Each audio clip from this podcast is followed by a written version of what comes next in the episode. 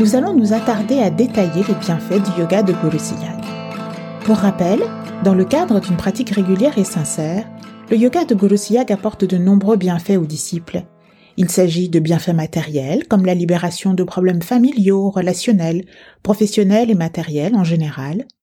Il s'agit aussi de bienfaits en termes de santé physique et mentale, et bien évidemment de bienfaits spirituels.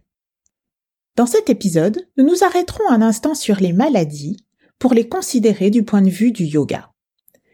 Les maladies physiques dont souffrent les êtres humains sont classées par la science et la médecine moderne en deux grandes catégories.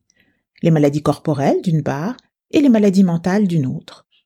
Ces maladies se traitent par la prise de médicaments en interne et en externe, ou encore par des applications thérapeutiques. Les anciens sages de l'Inde ont puisé profondément dans les mystères de la vie grâce à la méditation, et ont appris que les maladies ne sont pas causées par une exposition accidentelle à des germes pathogènes comme les scientifiques ou les médecins peuvent le croire. Ils ont appris que beaucoup de souffrances humaines sont causées par les actions des individus dans leurs vies antérieures. Chaque action, bonne ou mauvaise, conduit à une réaction en chaîne qui se manifestera dans le même cycle de vie, ou qui sera reportée sur un prochain cycle. Et puisque chaque individu est pris au piège du cycle de vie et de mort, la souffrance due aux maladies et aux épreuves de la vie ne cessera de se répéter. En d'autres termes, c'est la loi spirituelle du karma qui est ici à l'œuvre. Cette loi karmique peut être résumée comme suit. Les actions du passé auront pour conséquence la survenue de maladies et autres formes de souffrance dans la vie présente. La loi du karma régit l'existence humaine, vie après vie, dans un cycle sans fin.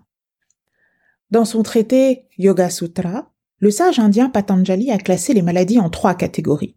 Les maladies physiques, adidéhiques, les maladies mentales, adibaudiques, et les maladies spirituelles, adideviques. Une maladie spirituelle a besoin d'un remède spirituel. Seule la pratique régulière du yoga, sous la direction d'un maître spirituel comme Guru Siyag, peut aider le pratiquant à trouver le remède spirituel mettant un terme à toutes ses afflictions. La pratique du yoga de Guru Siyag aide le disciple à couper la trame du passé karmique, lui permettant ainsi de se débarrasser des maladies et d'accomplir le véritable but de sa vie, la réalisation du soi, Atma Sakshatkar.